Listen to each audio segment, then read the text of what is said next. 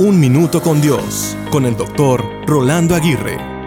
Muchas cosas nos salen mal por estar siempre afanados. Por ejemplo, en nuestro afán por arreglar las cosas, corremos el riesgo de hacer mucho daño. Muchas veces respondemos de manera retórica porque detrás de todo se esconde un desmedido afán por lograr beneficios.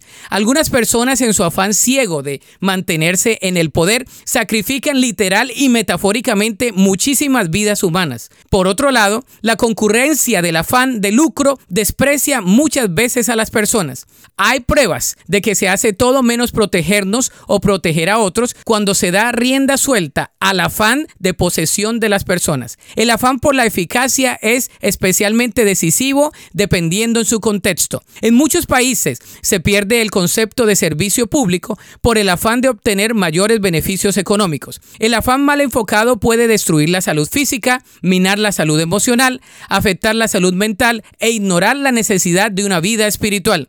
De la misma manera, el afán desenfrenado produce ansiedad y trastornos físicos y emocionales. Lastimosamente, vivimos en un mundo de afanados y ansiosos. Entonces, ¿qué debemos hacer? Primero, no estar tan afanados. Reconocer que los tiempos son orquestados por Dios y que algunas cosas, por más de que corramos, no saldrán en nuestro tiempo. Por último, no afanarnos, esperar y confiar en Dios. La Biblia dice en Filipenses 4:6, por nada estéis afanosos, sean conocidas vuestras peticiones delante de Dios en toda oración y ruego, con acción de gracias. Y la paz de Dios, que sobrepasa todo entendimiento, guardará vuestros corazones y vuestros pensamientos en Cristo Jesús.